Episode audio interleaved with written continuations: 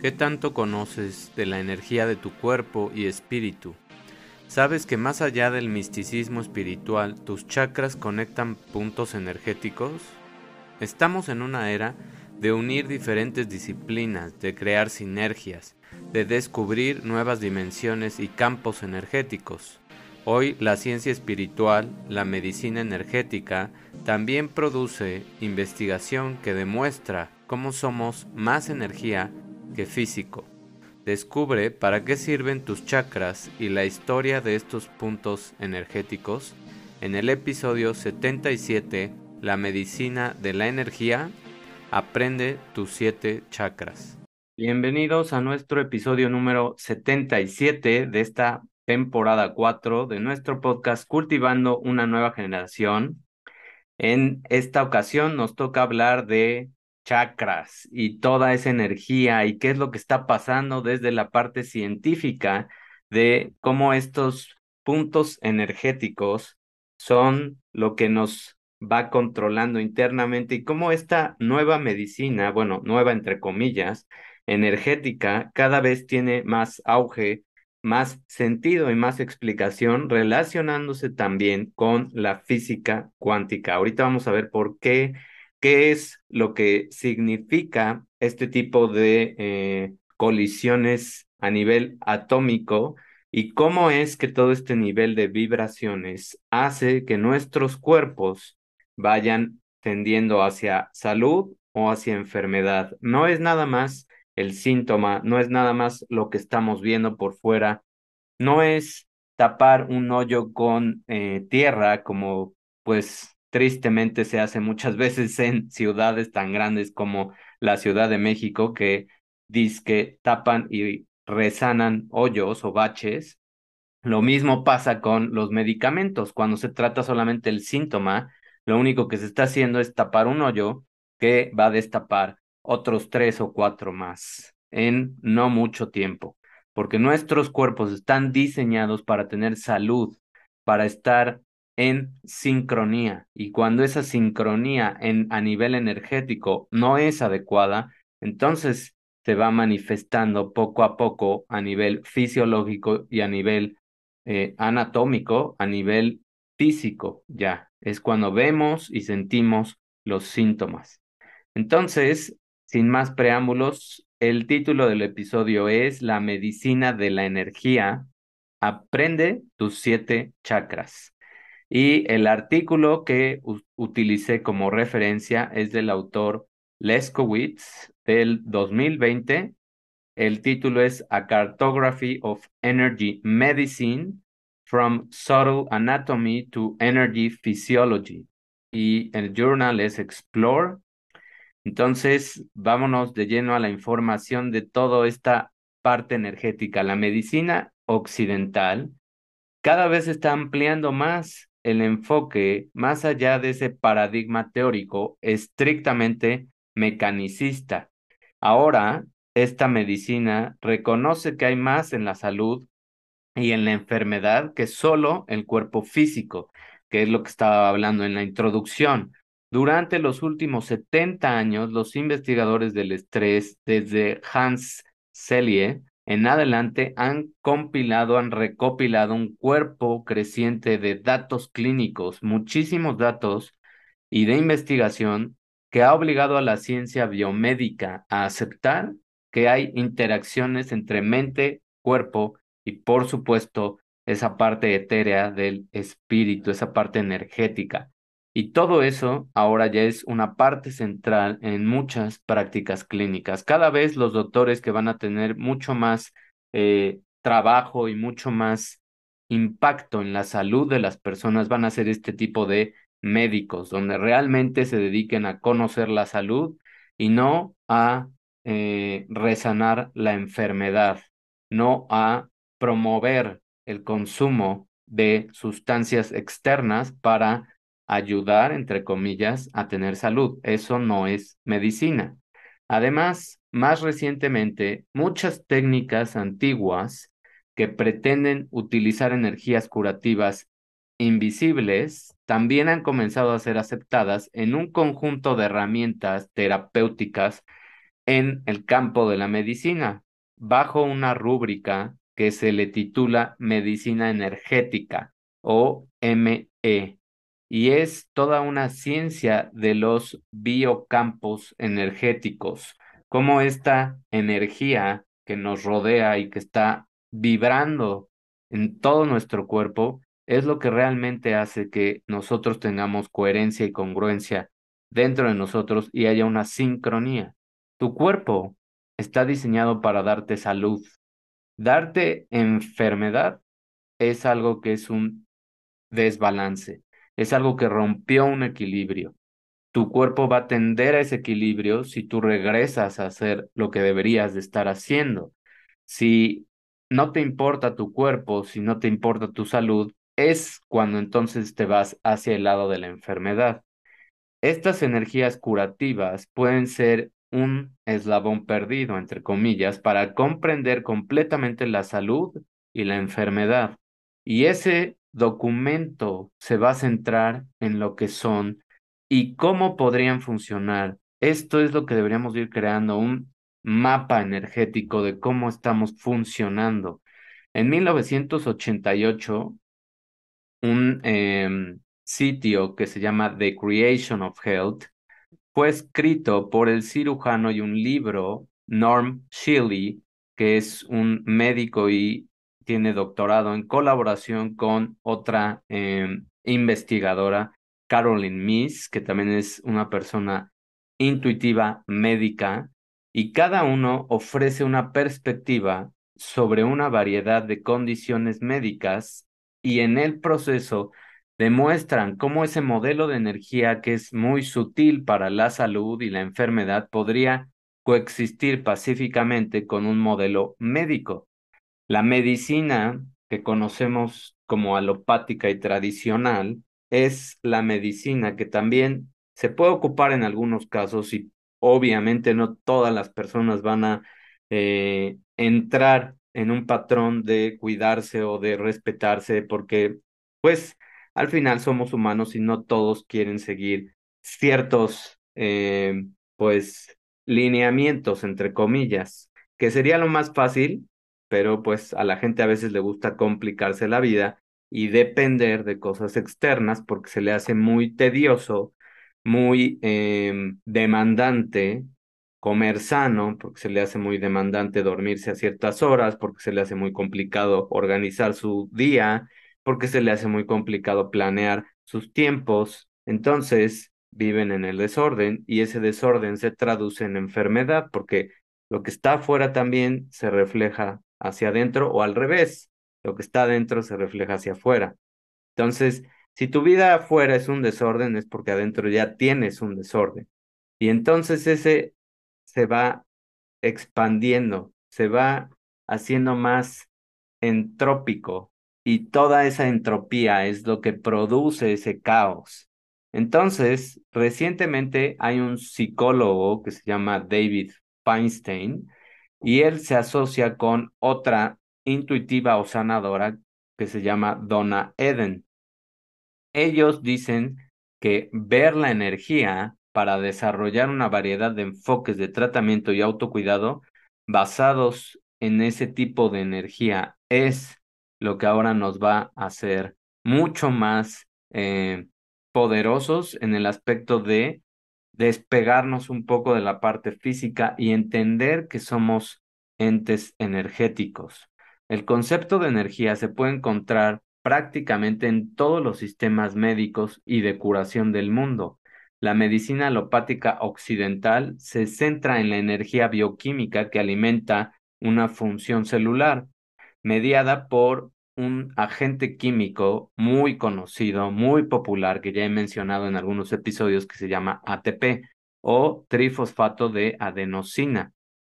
Esta molécula energética, tu moneda energética dentro del cuerpo, es lo que entiende esta medicina alopática. Casi todas las demás tradiciones curativas han reconocido la existencia de una fuerza curativa invisible o una energía vital que se llama prana en una tradición ayurvédica del yoga o se llama ki, que este, esta tradición ayurvédica del yoga viene de la India, el ki viene de la medicina tradicional china y neuma en la Grecia clásica es, como se le llama esa energía vital, ruach en el misticismo judío. Cada una de estas culturas, cada una de estas eh, tradiciones y comunidades ha creado estos nombres porque reconocen desde hace millones, bueno, miles, millones no, miles de años, que esto que se le llama ahora espíritu es esa entidad energética. Toda esa energía es lo que nos da esa coherencia, es lo que crea un orden, es lo que crea un estado donde tú funcionas bien, donde tu cuerpo está en salud. Cada una de esas tradiciones curativas está basada en una energía que desarrolló sus propias formas de medicina energética. Y estas formas se llaman acupuntura, pranayama, qigong y junto con esos mapas de los sistemas de energía que impactan esos métodos, empieza a desarrollarse un término de anatomía sutil que se desarrolló como un contraste como la anatomía física o macroscópica de la medicina occidental. Definir a todo ese conjunto de estructuras energéticas va a ayudar a aclarar todas esas similitudes y diferencias entre las diversas prácticas basadas en toda esta medicina energética. El más conocido modelo yógico, que incluye tres elementos anatómicos clave, un eje vertical de centros de energía de frecuencia emocional y energética creciente. Ese modelo yógico del que estoy hablando son los chakras son un eje vertical con centros energéticos que van llegando hacia niveles mucho más altos de energía. Y es una red de vías de distribución, que también se le llama nadis, y un recipiente de contención global hecho de vainas, que son pues todo tu cableado interno, todas tus venas, tus arterias, todos los ligamentos, etcétera, todas, todas, todas esas autopistas de conexiones también celulares y a esos, todos, todo ese conjunto se le llama koshas, que rodean todo el cuerpo físico. Entonces, las capas de ese contenedor varían en densidad desde el cuerpo físico mismo hasta el cuerpo vital, que es el cuerpo pránico o etérico, eso es como se le llama, y un cuerpo emocional que se llama astral. Fíjate qué interesante está esto porque las emociones se les llama cuerpo astral. Entonces, ¿por qué te imaginas o por qué se te hace que esa palabra astral está relacionada con las emociones? Fíjate, si tú analizas lo que está pasando con tus emociones, son mensajes, son mensajes que te llegan de cómo te estás sintiendo y muchas veces llega antes esa emoción que muchas otras cosas, que es lo que hablábamos también en la parte de la percepción en episodios anteriores. Percibir, sentir tu cuerpo es lo que te va a ayudar a estar eh, permitiendo esa fluidez del cuerpo emocional y astral. Y astral también se relaciona con el tiempo. O sea, me puedo ir atrás y son esos mensajes emocionales epigenéticos que traemos cargando de generaciones pasadas, que también lo platicamos en el capítulo de constelaciones. Entonces, todos estos mensajes es lo que va formando un cuerpo ahora mental de pensamientos y finalmente llegan a formar el alma. O sea, imagínate qué padre, cómo hay un orden, cómo hay un nivel energético, cómo todo esto tiene esa explicación también científica, aunque haya misticismo dentro de esto, pero ahora este, esta es la unión más padre de la ciencia y la espiritualidad. Esto es lo que está pasando hoy en día, esto es abrir la mente para pensar que no solamente somos entes físicos, que no solamente es la piel, que no solamente son los ojos, que no solamente es todo lo que vemos, es una proyección, pero lo que somos es la energía. Entonces, acomodar tu energía, hacerla vibrar de manera congruente, coherente, es lo que tenemos que ir entendiendo. Paralelamente, la medicina tradicional china describe también centros de energía que se les, que les llama Dantien y vasos conductores que son los meridianos de acupuntura. Todos estos sitios donde cuando vas a este tipo de medicina china o de acupuntura, ponen las agujas en estos meridianos para aliviar ciertos padecimientos y eso también se encuentra en muchas de las mismas ubicaciones corporales que en el mapa yógico, o sea, se relaciona con los chakras. Todas estas ciencias energéticas y corrientes energéticas de medicina han convergen en entender cómo hay ciertos puntos centros que controlan muchos de los órganos, glándulas y secreciones que te ayudan a mantener ese balance. De manera similar, hay un visionario que es un artista estadounidense más o menos contemporáneo que se llama Alex Gray, que ha creado imágenes que capturan esa naturaleza multidimensional, que la vamos a ver al final del episodio. Te voy a enseñar una foto de cómo este artista crea ese cuerpo energético humano y eso es lo que podría llamarse una edición revisada del texto clásico de 1858 que se llama Grace Anatomy. Estas correspondencias transculturales sugieren que está funcionando un mecanismo subyacente en común. Si te das cuenta, toda esta historia que estoy platicando, todo este, pues, esta, este cuento, vamos a llamarlo así, es toda esa convergencia de las ciencias médicas tradicionales con las ciencias médicas energéticas de muchas culturas antiguas. Todas estas culturas, de todas maneras, tienen ese punto en común que es la salud, que es lo que todos buscamos, que es lo que todos queremos mantener y mantenernos cada vez más jóvenes, renovados y menos desgaste. Entonces, irónicamente, los yogis clásicos consideraban que la capa de prana era tan densa que a todos los efectos era una sustancia física que, debía, que debería haberse considerado como parte del cuerpo físico, el más denso de los siete cuerpos. Por el contrario, los científicos occidentales han sentido que esa cubierta pránica es tan etérea que aún dudan de esa existencia. Obviamente, a estas alturas todavía hay muchos médicos que dudan de esta energía y de esta parte espiritual, pero realmente, pues somos energía. Para ilustrar ahora toda esta parte energética, vamos a usar como ejemplo un compuesto muy, muy común que todo mundo ubica, que todo mundo conoce y que pues la gran mayoría ha escuchado la fórmula y es el agua el agua con una fórmula de H2O, dos em, átomos de hidrógeno, un átomo de oxígeno, pueden existir como un sólido, como un líquido o como un gas, dependiendo de su energía térmica, o sea, de la temperatura.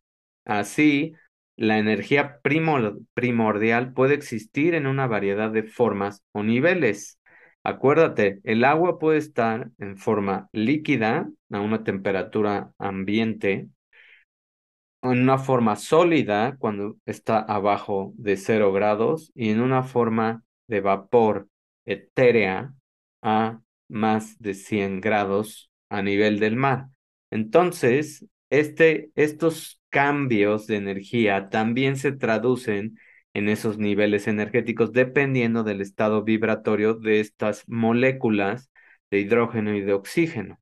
Entonces, por analogía, el hierro corresponde, el, perdón, el hielo, no el hierro, el hielo corresponde al cuerpo físico denso, el agua al cuerpo físico vital que está circulando de ki o de energía y el vapor a la conciencia no local. Así podemos comparar nosotros nuestro, eh, nuestra forma energética. El cuerpo físico es la parte densa, el agua, el cuerpo vital circulante sería nuestra sangre, esa es nuestra energía, el ki, y el vapor sería la conciencia, es algo no local, es algo que está en todas partes, que se conecta con el campo energético de todas las demás personas. Ahora, los koshas, como el aura y un biocampo, que todo mundo tenemos esta aura y biocampo, pueden verse entonces como un brillo emitido, por ejemplo, por un foco. Ese brillo que nosotros vemos, por ejemplo, aquí en los lentes se ve, en mi cabeza se ve el brillo, etcétera, todo ese brillo que también refleja un foco es como se ve un aura y un biocampo. Sino, también ahora lo podemos ver como una estructura compleja creada cuando la niebla, la niebla de la conciencia primaria se condensa en capas cada vez más concretas de prana y el cuerpo. Todo eso, o sea, somos todo este conjunto de vibraciones que no nada más está aquí donde estoy yo, en esta parte física, sino está alrededor de mí, todo esta, este campo, este biocampo energético. Por eso también hay personas con las que seguramente te ha pasado en algún momento de tu vida, simplemente el estar cerca de esas personas te va drenando la energía, porque su nivel de vibración es tan bajo y son, pues tristemente, están instaladas en vibraciones bajas, tóxicas para ellos y para los que están alrededor, que van infectando a los demás. Van creando esa, pues, entre comillas, epidemia de negatividad. Y eso es lo que pasa también cuando nosotros estamos creando eh, energías, pues, tristemente negativas. Por ejemplo, hablando de la Ciudad de México, el día 19 de septiembre se celebra el aniversario de uno de los temblores más trágicos que hemos tenido en, en este país en 1985. Cada año, ese 19 de septiembre, la gente, los ahora 123 millones de mexicanos, se reúnen y hacen un simulacro nacional. Entonces, imagínate que ese día todo mundo, pues inevitablemente tiene memorias y además pasan en la tele imágenes, etcétera, de todo lo trágico que ha sido para México ese día. Pues, ¿qué es lo que va a pasar? Toda la gente ya está predispuesta, toda la gente ya está cargada de energía negativa y de hecho prácticamente todo el mes de septiembre me puedo atrever a decir que mucha gente ya está cargada de esa energía y está constantemente atrayendo más y más. Ahora imagínate que en un día te empieza desde el primero de septiembre, ya viene como el miedito de, uy, ahí viene este mes y este mes a los mexicanos no nos va muy bien y los temblores, etcétera. Bueno, ahí empieza la preocupación, puede ser que aleatoriamente, pero la concentración más fuerte se da el 19. ¿Y es coincidencia o no? Te lo dejo de tarea. No es coincidencia, yo digo, esa es mi opinión, y es en base a esta energía, en base a estos biocampos energéticos, estamos atrayendo todas esas vibraciones y estamos yéndonos cada vez más y más abajo en los niveles vibratorios, pero es una energía que está concentrada y busca una salida. ¿Cuál es esa salida? Pues es un terremoto, es un temblor. La Tierra tiene que sacar toda esa energía porque no se la va a quedar. La Tierra es muy inteligente y la Tierra no se queda eso porque hace que pierda su balance. La Tierra siempre está en un balance, siempre. Nosotros somos la que la ponemos en un desbalance cuando hay estos eventos climáticos, pues muchos, muchos de los eventos climáticos también son atraídos por las vibraciones que estamos creando como una eh, masa colectiva de biocampos energéticos. Y esto lo hemos visto muchas veces y lo han comprobado en el Instituto de HeartMath, que es el Instituto de eh, Matemáticas del Corazón, vamos a llamarle así. Ahí hay un análisis de los picos vibratorios en ciertos momentos históricos donde se han medido cómo esas vibraciones de la Tierra cambian. Y por ejemplo, uno de los recientes fue el atentado que hubo en Estados Unidos el 11 de septiembre. Entonces, ese atentado del 11 de septiembre fue algo que hizo que la Tierra vibrara muy, muy bajo y también toda, toda la gente se concentró y toda esa energía hizo que ahí sí, tan fuerte fue la concentración de energía que bajaron las vibraciones de la Tierra y obviamente se tuvo que nivelar. Eso es lo que nosotros logramos con concentrarnos en cosas negativas. Ahora imagínate lo que también podemos lograr en concentrarnos con cosas positivas. En lugar de toda esta ambición que ahora se ve, en lugar de todas estas incongruencias que tristemente ciertos personajes, eh, para mí, psicópatas, que simplemente buscan su propio beneficio, están ocasionando, como todo lo que está pasando con la energía, lo que está pasando con la comida, lo que está pasando con el combustible. Esas cosas las está controlando una muy pequeña entidad de personajes eh, negativos, tóxicos. Pero esos personajes están siendo más inteligentes y nos están infectando con su virus a través de redes, a través de noticias, a través de bastantes eh, cuentos que nos están haciendo creer otra cosa.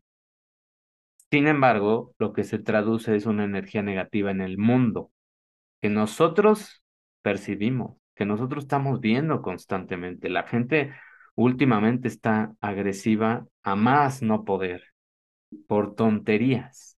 La gente ya está súper agresiva, además de, bueno, todos estos años de encierro que fueron planeados por estas personas y están puestos en una agenda, que próximamente iré hablando de esa agenda, todo eso es lo que nos lleva a bajar vibraciones. ¿Qué nos sube las vibraciones? Pues simplemente estar concentrado en ti, estar pensando en lo que haces tú adentro, estar pensando en cómo tu cuerpo es maravilloso, observar la naturaleza y ver cómo siempre está en sincronía, siempre está en estaciones, siempre está vibrando de manera coherente y congruente. Otra diferencia clave entre estos modelos antiguos, metafísicos, veían ellos la conciencia como una fuerza primaria que es independiente de la materia, mientras que la neurociencia moderna ve al cerebro como el creador de la conciencia.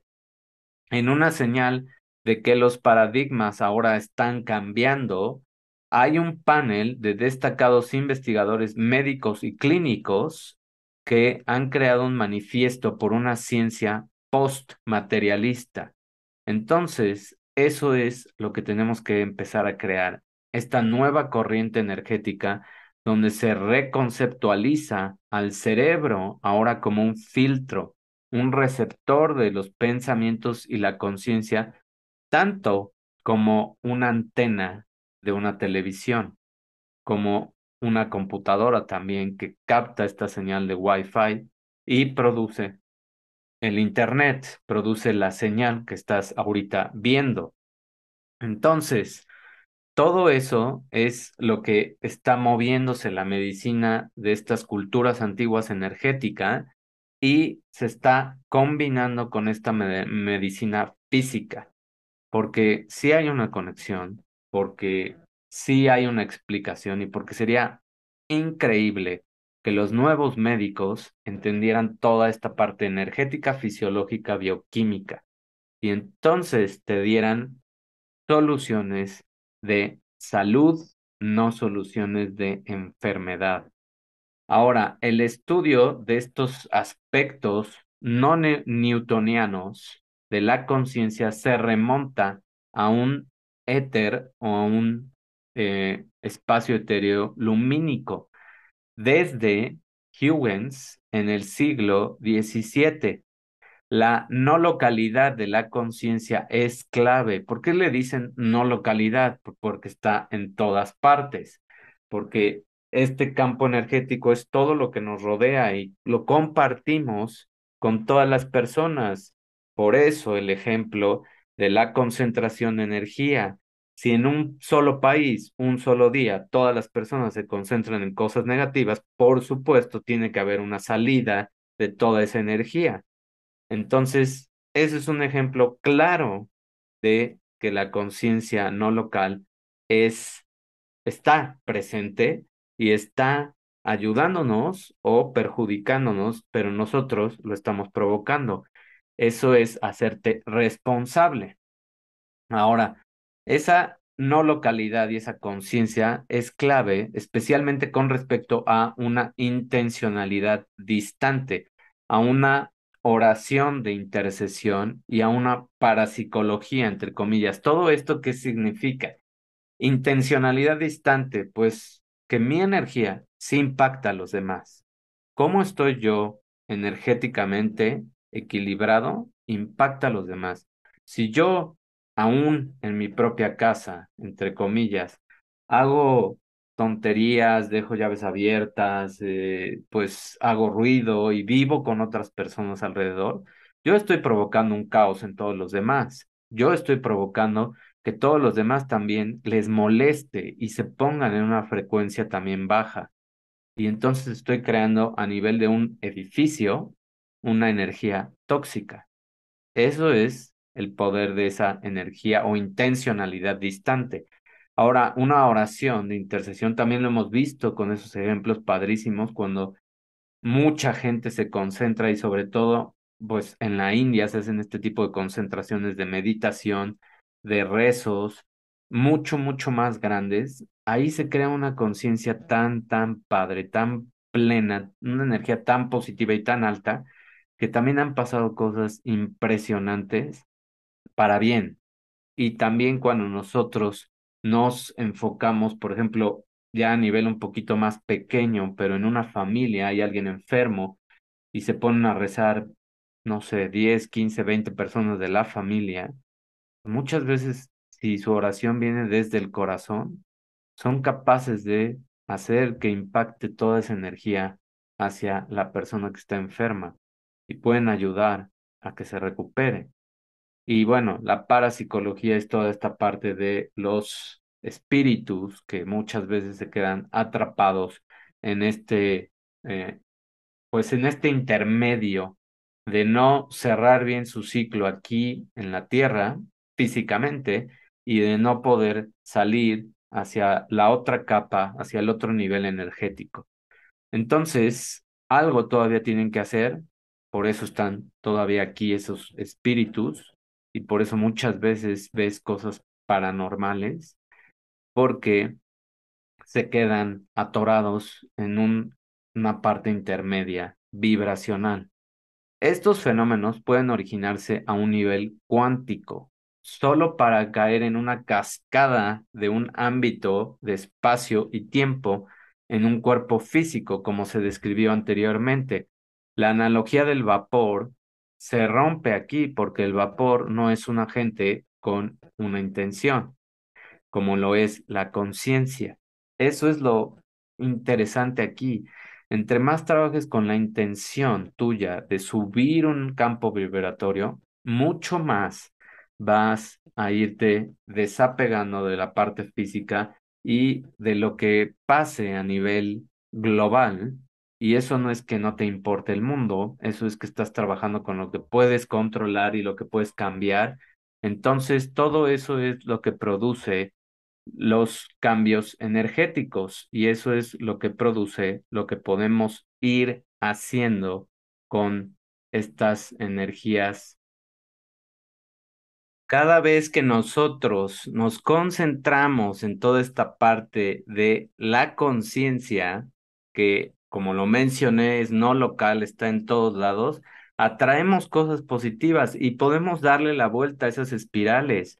Esto es lo esencial también de este episodio. Lo que quiero dejar muy claro es que conozcas estos chakras, que conozcas estos puntos energéticos, pero sobre todo que te hagas responsable de tu energía, porque aún en un día que empieza de manera negativa y que tú puedes entrar como humano, a veces es complicado no entrar a esos campos negativos o no sentirte pues eh, infectado con esta energía, aun cuando pase eso, aun cuando te pasen cosas en a primera hora del día o en la mañana y no empiece bien, en vez de pensar que el día va a seguir igual, lo que puedes hacer es concentrarte y darle la vuelta a ese campo energético y empezar a atraer cosas positivas.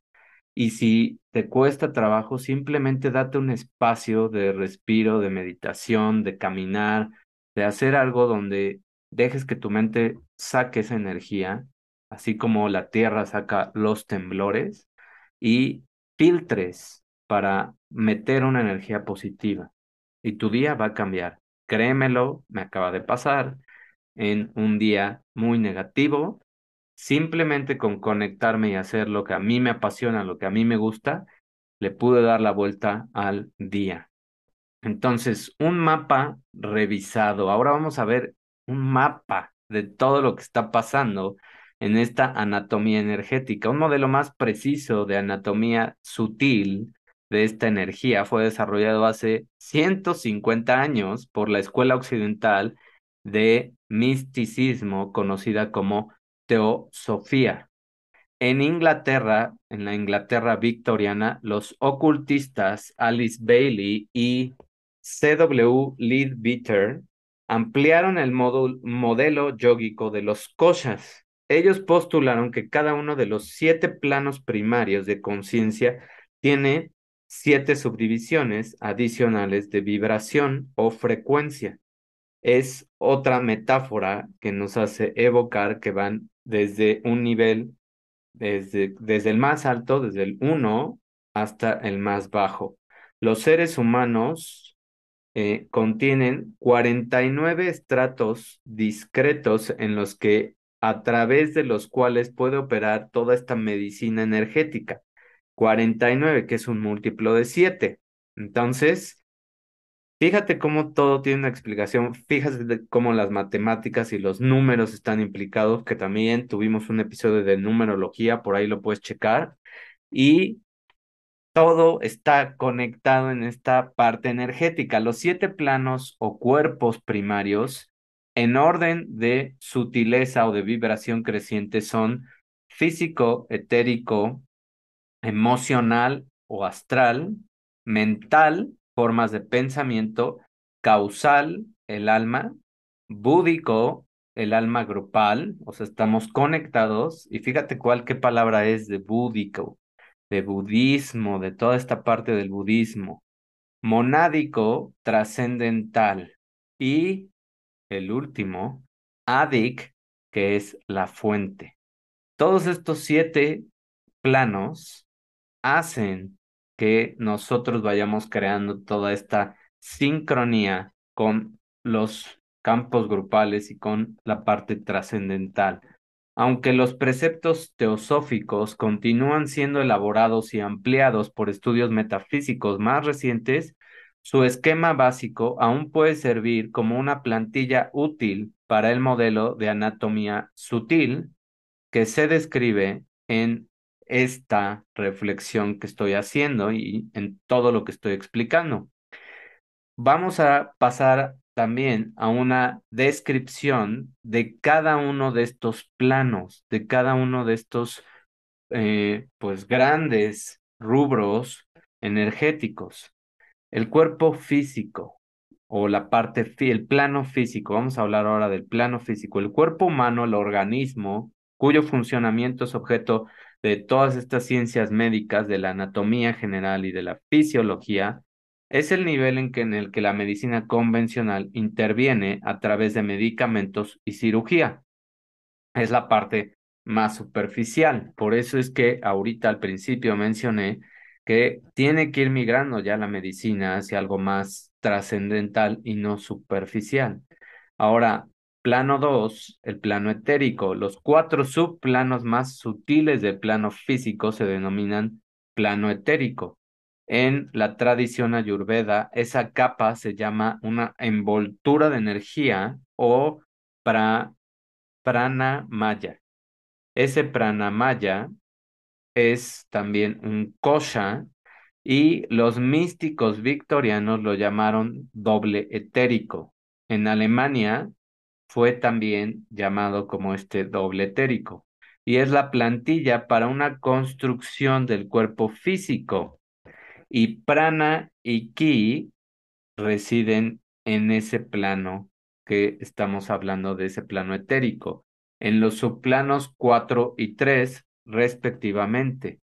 Entonces, los seres humanos pueden acceder a la energía etérica más directamente a través también de la luz solar, del aire fresco, de los alimentos y a través de las vías de energía sutil de la Tierra, que son todas estas líneas de la naturaleza, que son todas estas conexiones que tenemos con la naturaleza.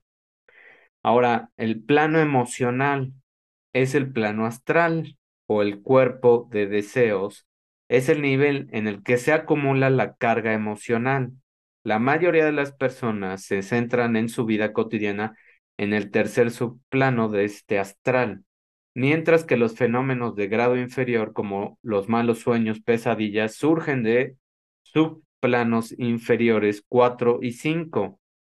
Durante este viaje astral, que se dice que ocurre cuando soñamos, el séptimo subplano es el punto de transferencia donde las emociones densas pasan a la parte etérica. Entonces, fíjate cómo en el último plano es donde tú te conectas con esas emociones y se transfieren esas emociones a un plano más etérico que es donde se manifiesta toda esta carga emocional. Por eso es muy importante saber tus emociones y no, como curiosidad y como responsabilidad, también saber cómo fue la historia de nuestros antepasados, de nuestros padres cuando eran niños, de nuestros abuelos cuando eran niños, y muchas de las cosas que fueron ellos pues padeciendo y sufriendo, porque ahí vas a entender muchas cargas emocionales. Entonces, que eso es lo que se trabaja también en la parte de las constelaciones. Ahora, plano mental y causal. Las ideas se consideran objetos distintos, formas de pensamiento, ubicados en un ámbito mental. Los tres, tres subplanos superiores, 1, 2 y 3, son parte del reino causal o del alma, del cual emerge cada ego que va reencarnando y del cual se origina gran parte de una información canalizada. Fíjate qué importante y qué padre está todo esto, porque traes toda esta parte causal de esos planos etéricos que vas adquiriendo como transferencia en tus emociones y toda esa información se pasa a otra generación, se reencarna en el ego y se origina gran parte de toda esa información canalizada. O sea, eso es lo que va a dar pie también a muchos padecimientos en la parte mental y que van a causar ciertas enfermedades. Ahora, el plano búdico es una conciencia de grupo. El alma superior que supervisa las acciones de varias almas y muchas personalidades egoicas. Entonces, esta conciencia de grupo es, lo podemos hacer como un ejemplo, esto que hablábamos de los terremotos y de si eres una persona que vive en una comunidad donde hay más casas, donde hay más vecinos, donde vives no aislado de todos y donde lo que tú haces sí impacta a todas las demás personas. Entonces, siempre hay una persona que supervisa a una persona que se hace responsable y son esas personas que encontramos en, pues depende, si estás en un edificio y si tiene varias entradas ese edificio, pues cada persona es, hay un líder en esa, en esa zona. Igual en las casas hay un jefe de esa comunidad de vecinos o de condóminos, etcétera o hay una administración, bueno, todas esas conciencias de grupo es lo que va supervisando las acciones de varias personas. Así podríamos equipararlo. Este plano búdico es un alma superior que va supervisando las acciones de varias almas y muchas personalidades egoicas. Ahora, en un plano átmico, ¿qué pasa? Aquí se originan las leyes de la física. Al igual que las curaciones milagrosas, se llama nirvana en el hinduismo y el budismo.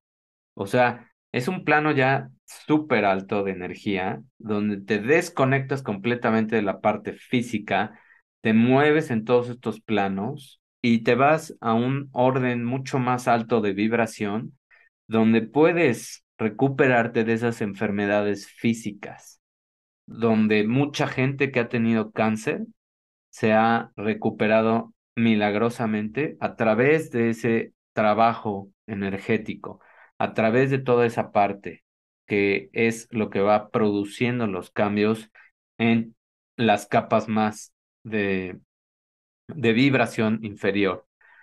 El campo o el, el, sí, el campo monádico es la curación trascendental o global que se origina en ese nivel. Ahora, si nosotros como sociedad cultivamos una nueva generación y empezamos a crear cambios, lo que vamos a producir es un cambio global y trascendental que en la siguiente generación lo va a poder experimentar. Si seguimos en ese plano negativo, eh, egoísta, pues tóxico, pues estamos también creando una enfermedad que va a trascender, que se le va a quedar a estas generaciones. Eso es lo que tenemos que meternos en la cabeza, porque mucha gente actúa pensando que nada de lo que hace tiene una consecuencia, pero por supuesto que tiene consecuencias. Y que ciertas personas decidan destruir sus vidas no es nada más lo que hacen ellos, es lo que también alrededor están provocando. Por eso es la responsabilidad energética. Y el último plano, Adik, es un vacío puro. Es la fuente de la existencia. Y este es para mí, y está comprobado también por este instituto de HeartMath y muchas de estas ciencias eh, energéticas, que es un campo de amor infinito. Esa es la, la emoción de más alta vibración, el amor y no es algo que nada más se pueda observar a través de la parte romántica, sino es algo que va mucho más allá. Es una vibración energética donde las personas que han tenido estas experiencias trascendentales pueden sentir ese amor infinito y conectarse con una fuente de existencia. Ahora, vamos a ver qué pasa en estos campos energéticos y vamos a ver cómo podemos ir em, creando estas eh, y entendiendo todas estas vibraciones de la parte de nuestros chakras y todos estos eh, pues dibujos energéticos que también mencioné de, de este artista. Ahorita los vamos a ver y les voy a mostrar qué es lo que hizo esta persona. Este fue el primer dibujo de este artista que mencioné y aquí están los puntos de los chakras, el chakra de la corona, el chakra del tercer ojo, el chakra de la garganta, el chakra del corazón, el chakra del plexo solar, el chakra sacro y el chakra raíz.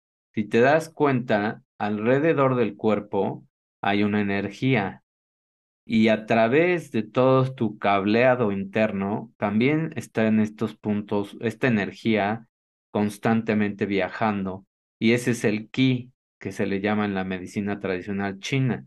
Todo lo que está afuera es este campo etérico que se ve aquí y estos rayos que se ven de luminosidad es todo ese campo cuántico que nosotros podemos crear a través de vibraciones más y más altas.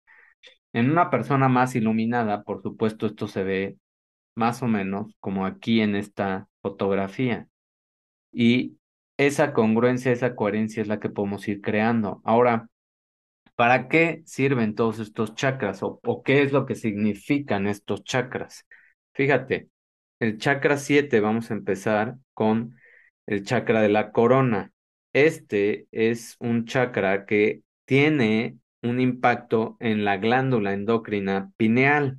Esa glándula controla las emociones de sentirte eh, pues bendecido, agradecido, en un, en un punto donde realmente te sientes completo, pleno.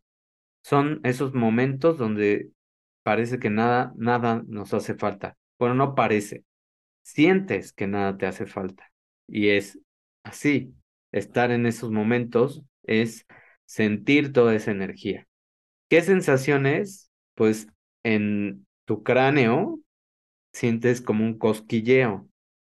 Y eso pasa cuando te sientes realmente muy, muy, muy feliz y muy agradecido por lo que está pasando en tu vida.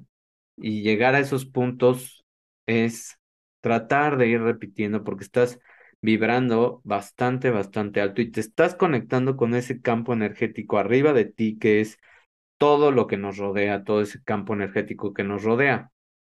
Ahora, en la parte del tercer ojo, de la ceja por aquí, está eh, el chakra 6, que es ese chakra del tercer ojo, y la glándula endocrina relacionada con este chakra es la glándula pituitaria.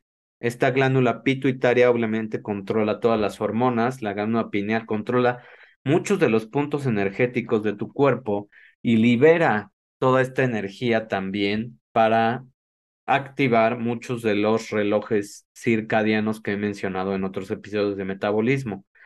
Esta glándula endocrina pituitaria está conectada a las hormonas, regula, nivela muchas también de las emociones. La emoción que está conectada con este chakra es la intuición. No en balde, no en balde está conectada a esta glándula que controla hormonas y la sensación es que se te prende el foco, es tener esos pensamientos, esas ideas, esos chispazos de sentir o también eh, es el próximo episodio, de una vez te adelanto de lo que voy a hablar, pero es esta intuición, saber hacer las cosas a manera de sentir tu cuerpo, no tanto de racionalizar las cosas, sino más de sentirlas y de saber qué hacer.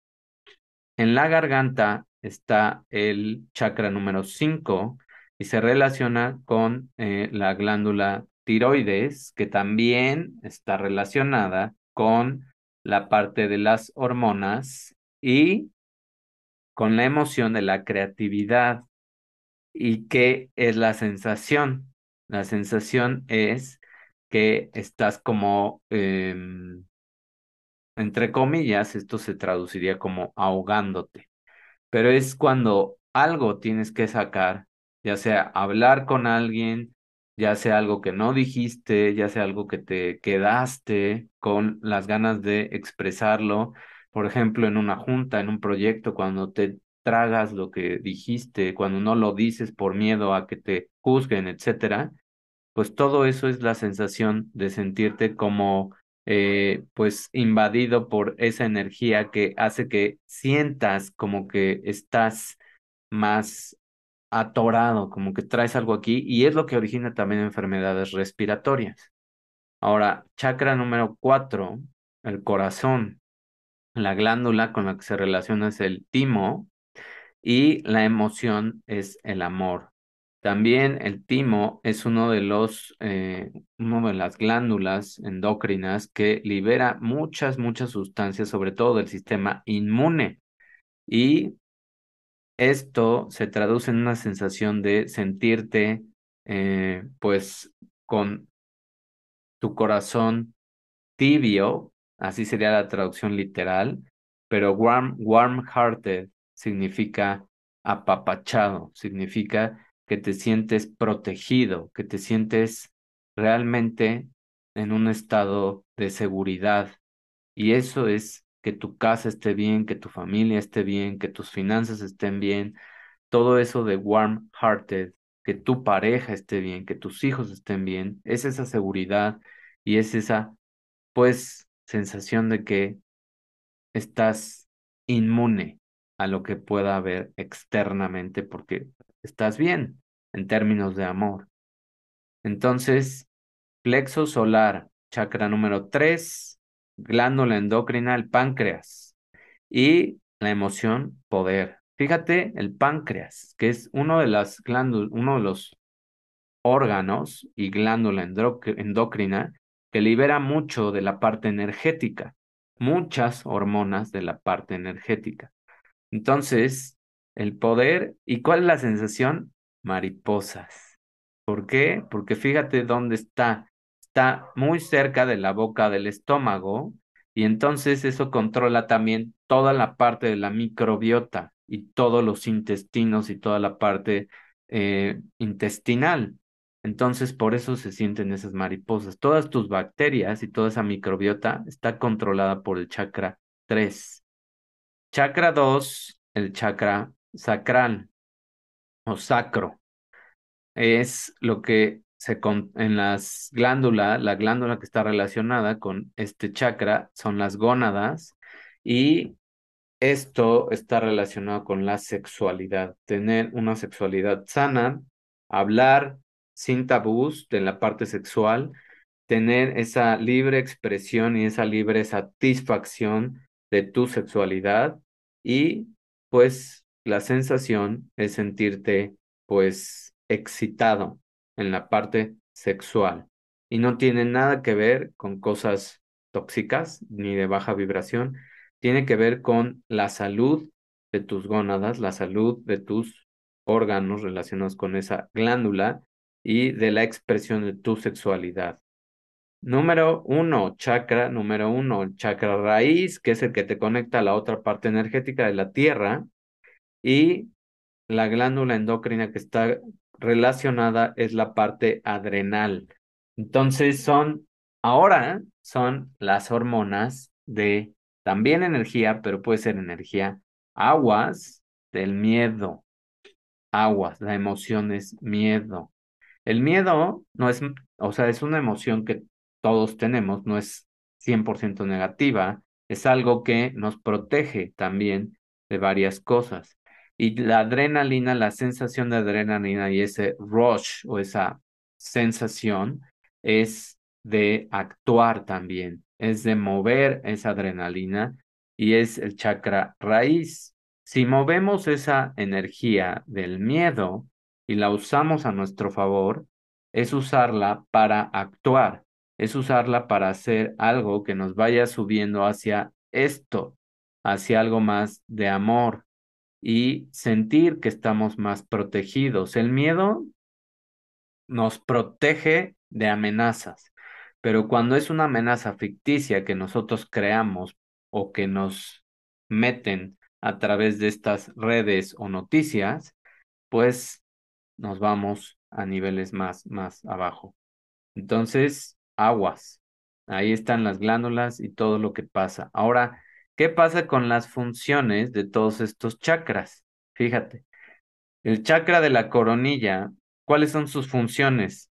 Trascendencia, conexión con la divinidad, con la parte superior, con esa energía, con esa alma superior, con ese campo búdico, órganos, cerebro, glándula pituitaria y el cuerpo energético. Ese es el chakra de la coronilla o de la corona. Chakra del tercer ojo. Funciones, intuición, percepción extrasensorial.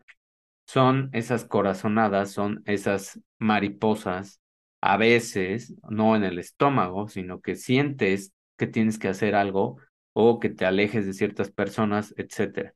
Órganos, sistema endocrino, ojos, senos paranasales, glándula pineal y sistema nervioso. Todos estos órganos controla este chakra. Chakra de la garganta, funciones, el habla, autoexpresión, órganos, tiroides, sistema linfático, pulmones, bronquios, cuerdas vocales, oído. Todo esto, bueno, muchas de estas partes son todo ese sistema respiratorio y es por eso que cuando no te expresas o te guardas o te tragas cosas, pues vienen las enfermedades respiratorias. Chakra del corazón y pulmón, funciones, devoción, amor, compasión, sanación. Cuando piensas que estás sanándote, vas conectándote con este chakra del corazón y los órganos que están relacionados son corazón, sistema circulatorio e inmunológico, pulmones e hígado. Acuérdate que lo mencioné hace ratito, por la seguridad es también el sistema inmune. Te sientes seguro, es esa parte que decía de protección. Chakra 3, plexo solar, funciones en la mente, poder, el control, libertad propia y órganos, aparato digestivo superior, páncreas y vesícula biliar. Fíjate, poder, control, libertad. Libertad fue algo que no tuvimos dos años. ¿Qué está, nos dañó este chakra y el aparato digestivo superior, páncreas y vesícula? Todo esto se relaciona con enfermedades metabólicas como diabetes, como hipertensión y como toda esta parte de síndrome metabólico. Entonces, fíjate por qué, porque hubo mucho control, mucho poder mal ocupado y poca libertad. Entonces, por eso ahorita hay también epidemias y por eso mucha gente subió de peso, etcétera. Todo tiene una explicación ahora a nivel energético el chakra sacro. Funciones, emoción, energía sexual, creatividad. ¿Qué órganos? Sistema urinario, vaso, gónadas, próstata, ovarios, testículos. Entonces, hay que saber expresar las emociones para que también tengas todo esto bien, la energía sexual y tu creatividad. O sea, a los niños también hay que hablarles bien de esa parte porque cuando ellos no entienden bien toda esta explicación de sus órganos y empiezan a tener esa curiosidad y empiezan a experimentar y se les tacha cuando hacen pues, ciertas cosas que simplemente estaban explorando, es cuando se pueden tener problemas en sistema urinario, gónadas, próstata, ovarios y testículos. Por eso se van desarrollando también enfermedades después como adultos. Chakra raíz, funciones, instinto, supervivencia y seguridad. Órganos, aparato digestivo inferior, glándulas suprarrenales y columna vertebral. Fíjate, dolores de espalda y toda esta parte de sentirte con ansiedad y todo, pues tiene que ver con seguridad y supervivencia. También esto nos fue muy mal en todos estos dos años a la a la mayoría de las personas globalmente. Entonces, por eso también están teniendo muchas enfermedades de la parte de control de esa ansiedad y columna vertebral, bueno, obviamente dolores en la espalda, etcétera, ¿no? Todo eso y aparato digestivo inferior, bueno, toda esta parte de no digerir bien, de este de la parte de ¿cómo se llama? Reflujos y cosas de ese estilo, tienen que ver con seguridad. Ahora, estos son los siete planos o cuerpos primarios en un orden de sutileza creciente. Esa sutileza es la vibración creciente. Ahora, plano número uno, plano número dos y vamos viendo ahorita los planos número tres, número cuatro. Ahorita los voy a seguir explicando. Y vamos a ver qué está pasando con estos planos. Ahora, continuando con toda esta parte de estos planos, de estos siete planos o cuerpos primarios, vamos a ir viendo cómo esta eh, primera sección del plano, este ADI, este plano que es el más alto de vibración, hay una manifestación triple del conocimiento a un primer plano, segundo y tercer plano. Y si aquí ves, hay otras conexiones energéticas de toda esa manifestación del conocimiento. El segundo nivel es Anupadaka, que es la parte etérica y comprende también estas fases del nivel más alto energético. El Atma es Nirvana, que es cuando ese espíritu llega a toda esa energía y eh, control en la parte de iluminación y de vibración. El plano número cuatro, esa parte de Atma Nirvana es el plano emocional y astral. El plano eh, Buddhi es toda la parte de reencarnación del ego, del alma, en el hombre, el espíritu, la intuición, la inteligencia, el cuerpo causal y la mente del cuerpo. Esta es la, se combinan, fíjate cómo todos estos campos energéticos se van combinando y cómo desde el plano 7, que es el físico, que es como la parte más baja de vibración, que es lo que nosotros estamos constantemente pues viendo, trabajando y toda esa parte y cómo los estados sólido, líquido, gaseoso, etérico, etérico, el etérico doble, y de ahí nos vamos moviendo hacia la parte astral, de la parte de emoción, de emociones, a la parte mental, a la parte causal del alma, que es ya por aquí, vamos subiendo al esquema búdico de reencarnación, donde estamos ya eh, mezclando el ego, el alma de los seres humanos. Y aquí como hay una inteligencia causal, una intuición y un espíritu.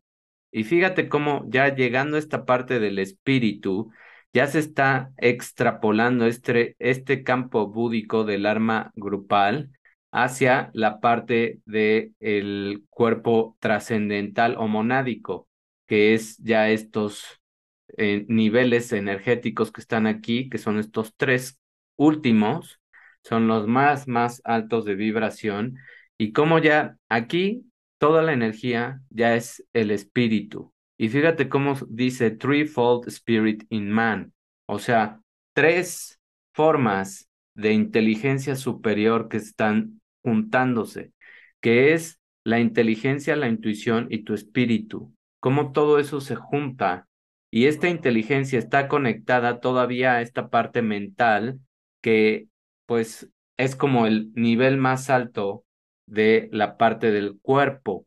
Todavía abarcamos aquí una inteligencia del cuerpo causal que está en ese plano mental, que son las formas de pensamiento y que influyen en toda la parte de los em, efectos a nivel más bajo, que es la parte emocional astral, que es la parte etérica y física. Así vamos en los niveles energéticos. Y fíjate qué padre es que cuando llegas a esa inteligencia causal, donde entiendes completamente tu cuerpo, entiendes todo lo que estás sintiendo, trabajas toda esta, esta parte emocional, vas llegando a una intuición que es, entre comillas, psíquica, porque ya te conectas a una parte espiritual y ya puedes percibir esa energía de los campos más altos de vibración. Y es cuando estás conectando estos tres campos de inteligencia, intuición y espíritu, que vas a llegar a estos niveles de iluminación mucho más altos. Bueno, aquí obviamente ya solamente personas completamente iluminadas como Cristo, como Buda, como todas estas manifestaciones de Dios, como tú le quieras llamar, y alguno que otro, eh, pues, ser que se conecta a estos niveles como el Dalai Lama o otros eh, líderes espirituales pueden llegar a estos niveles energéticos mucho más altos e ir trabajando con esa, eh, pues es una inteligencia superior. Eso es lo que deberíamos ir buscando. Es una similitud, aunque no es para nada en ese aspecto, es lo que hizo Maslow con la pirámide de valores en los seres humanos, pero aquí estamos hablando de campos planos energéticos donde vas escalando tus vibraciones hasta un nivel extremadamente alto, donde te puedes conectar realmente con esa energía y esa manifestación de la inteligencia. Es cuando manifestamos las cosas, cuando llegamos a esa intuición, a esa inteligencia, vamos jalando toda esa energía a llegar a esa manifestación. Esto, si lo extrapolamos a lo que ese concepto y esas, eh, pues, tendencias de moda de la ley de la atracción, funcionan cuando tú realmente trabajas todo. O sea, la parte física va subiendo las vibraciones, la parte etérica va subiendo tus emociones, vas trabajando la mente y cuerpo, vas provocando ya causas, tienes una inteligencia más alta de lo que quieres y lo fuiste trabajando, no es simplemente sentarte y desear las cosas y logras esa intuición, te conectas con una parte espiritual y llegas a manifestar las cosas. Manifestación de la inteligencia es en todos estos campos mucho más altos. Eso es lo que nosotros buscamos. Esa es la nueva dimensión en la que podemos entrar y esa es, eh, pues, el propósito más grande que los seres humanos tenemos en cuanto a una parte energética y no nada más la física. Mil gracias por escuchar toda esta parte energética, toda esta conexión de los chakras, de la ciencia, de cómo todo está conectado, no es separar, no es decir, esta es mi verdad, no, la verdad pura es esta energía. La verdad pura es toda esa conexión con una divinidad, con esa parte del chakra de la corona y toda esa verdad solamente llega cuando has trabajado a niveles mucho más altos de vibración para llegar a una iluminación donde tú ves que la manifestación de lo que tú quieres es posible, lo creas, lo piensas, lo trabajas, lo mueves a nivel físico y haces que toda esa manifestación se dé en tu cuerpo, se dé en tu vida y se dé en lo que tú quieres lograr.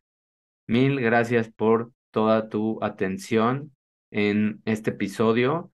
Eh, una disculpa si ves por ahí como unos cortes o em, espacios, pero tuve que pausar de repente la grabación, pero traté de lo más posible de que todo estuviera lo más conectado. Entonces, cualquier duda, cualquier eh, pues comentario, acuérdate que los likes compartirlo, que más gente se suscriba, es lo que ayuda a que toda esta información se pueda dar. Ayúdame a que yo vea que del otro lado se está escuchando el mensaje, se está entendiendo y a ti te está causando un impacto, que es lo que más me importa.